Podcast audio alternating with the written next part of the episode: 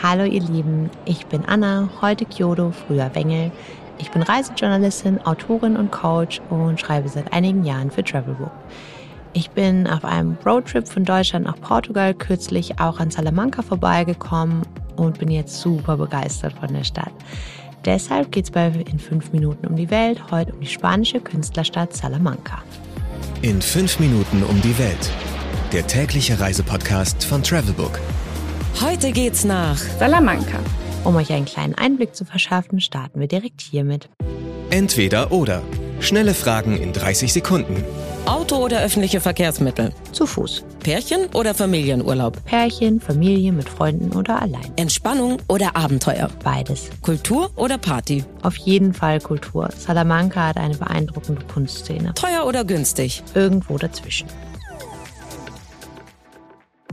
Highlights, Lowlights, Must-Sees.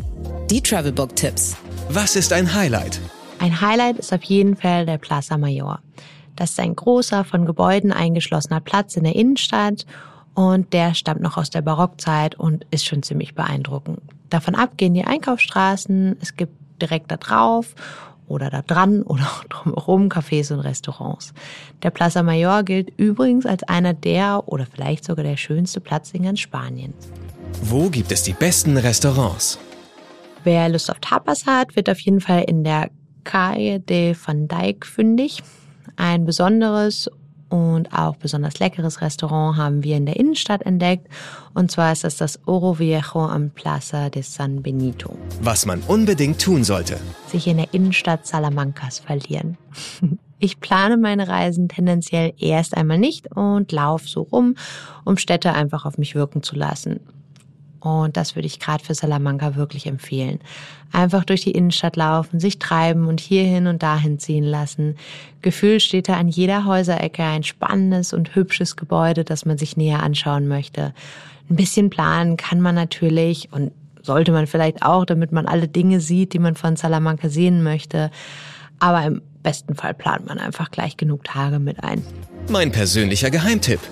Für meinen kleinen Geheimtipp muss man etwa 17 Kilometer aus Salamanca rausfahren, und zwar nach Encinas de Abajo. Da ist der Künstler Fernando Ledesma, beziehungsweise sein Ferienhaus. Das hat er in einer Art Hommage an Antoni Gaudí geschaffen und es ist einfach wirklich beeindruckend. Man lebt wirklich in einem Kunstwerk. Es ist kunterbunt mit zig verschiedenen Fliesen und Mosaiken, einer riesigen Badewanne. Schon allein für die lohnt sich die Fahrt. Und wir konnten uns da wirklich tagelang nicht satt sehen und werden auf jeden Fall wieder hinfahren. Wie das Ganze aussieht, könnt ihr euch übrigens in meinem Artikel auf Travelbook anschauen. Den verlinke ich mal in dem Text zum Podcast. Geld, Sicherheit, Anreise. Die wichtigsten Service-Tipps für euch. Was macht man am besten, wenn es regnet? Salamanca ist eine alte Künstlerstadt und hat entsprechend viel zu bieten für Kunstliebhaber. Es gibt also jede Menge Museen und Galerien, die kann man sich natürlich anschauen, bei Regen oder Nichtregen. Und es gibt auch zahlreiche beeindruckende Gebäude und Kirchen. Da kann man sicherlich was finden.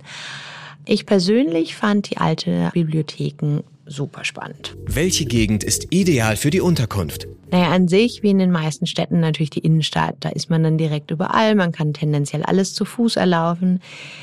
Ich würde mich trotzdem immer wieder bei Fernando Ledesma in Encinas de Abajo einmieten und ich kann das wirklich nur jedem empfehlen. Wie kommt man am besten hin? Wir sind, wie gesagt, mit dem Auto hingefahren. Das geht ganz gut.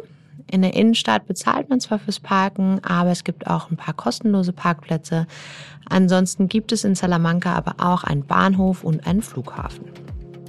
Das war schon wieder mit In 5 Minuten um die Welt, heute aus Salamanca.